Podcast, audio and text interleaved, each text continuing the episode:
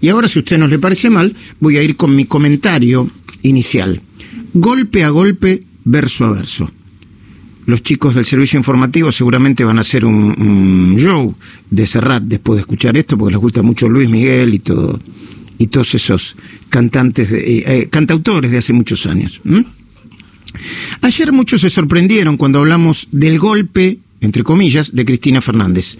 Un golpe no tradicional, parecido al que dio Alberto Fujimori en Perú en 1992, cuando disolvió el Congreso e intervino el Poder Judicial y los organismos de control. Para los que todavía no entendieron, se trataría, o se trata, mejor dicho, de un golpe contra las instituciones y las personas a las que el cristianismo no puede doblegar contra la oposición en el Congreso, contra el Procurador General Eduardo Casal, contra los camaristas Leopoldo Bruglia, Pablo Bertuzzi y Germán Castelli, entre otros. Un golpe que podría seguir con el ataque frontal al fiscal Carlos Estornelli y al camarista Martín Irurzún. Un golpe contra todos los magistrados que se atrevieron a sostener la independencia de poderes y no les tembló el pulso para seguir investigando a la vicepresidenta y otros exfuncionarios.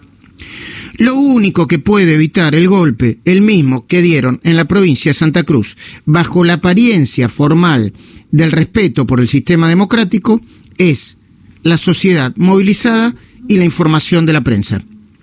Así que mientras una parte de los argentinos discuten quiénes rompieron más la cuarentena, si los bares de cerveza en la ciudad o las ferias al aire libre en la matanza, a otros nos toca mantenernos y mantener al público informados. Mantenernos informados nosotros y mantener al público informado también. Es más, en las últimas horas detectamos que a la vicepresidenta no le importaría ponerse detrás de una mentira original con tal de evitar su condena y perpetuarse en el poder. Ah, ¿informamos sobre la pandemia? Sí, también, eso nos toca, pero también sobre estas operaciones. La causa del espionaje ilegal en Lomas de Zamora fue abierta por el juez Federico Villena a partir de la mentira original de un narcotraficante, Sergio Verdura Rodríguez, y Cristina lo sabía. Te doy unos segundos para pensar porque quizás no estás en tema. Lo pregunto de nuevo. La causa del espionaje ilegal en Loma de Zamora fue abierta por el juez Federico Villena a partir de la mentira original de un narcotraficante, Sergio Verdura Rodríguez, y Cristina lo sabía. Dentro de un rato vamos a hablar con Luis Gasulla, autor de un libro de reciente aparición, que nos va a decir quién es Sergio Verdura Rodríguez y si mintió o no mintió. Por lo pronto, ni Cristina Fernández, ni su abogado, y el de Cristóbal López, Carlos Veraldi, ni Oscar Parrilli, ni Rodolfo Taljade, ni Pablo Moyano, ni Daniel Germanos, ni el periodista de C5N procesado por extorsión y condenado en dos oportunidades por dar información falsa, es decir, todos los que aseguraron o dieron por sentado que yo era Pirincho, se rectificaron ni me pidieron disculpas por adjudicarme la identidad de otra persona. Lo repetiré cada tanto hasta que se dignen a reconocer el error y su mentira.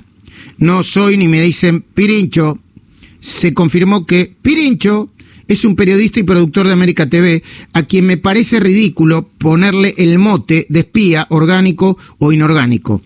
No conozco ni conocí a ninguno de los ex espías que aparecen en la causa del presunto espionaje ilegal. Aunque Cristina le dio a la denuncia una relevancia inusitada y avaló esta y otras mentiras, seguirá insistiendo ante la justicia y los medios para que admitan la falsedad de cara al resto de la sociedad. Porque los países libres y fuertes no se construyen a base de mentiras. Por encima de la grieta, la mentira siempre será mentira y la verdad siempre será verdad por si esto es, esta es información adicional, golpe a golpe, verso a verso, es el estribillo de una canción de Joan Manuel Serrat, cuyo título es Cantares, y se basa en un poema del mismo Serrat y Antonio Machado, publicado en el año 1969. Termina así, Caminante no hay camino, se hace camino al andar que significaría, palabra más, palabra menos, comprometete con cualquier cosa que hagas, no te hagas el distraído, que la vida no te pase por encima.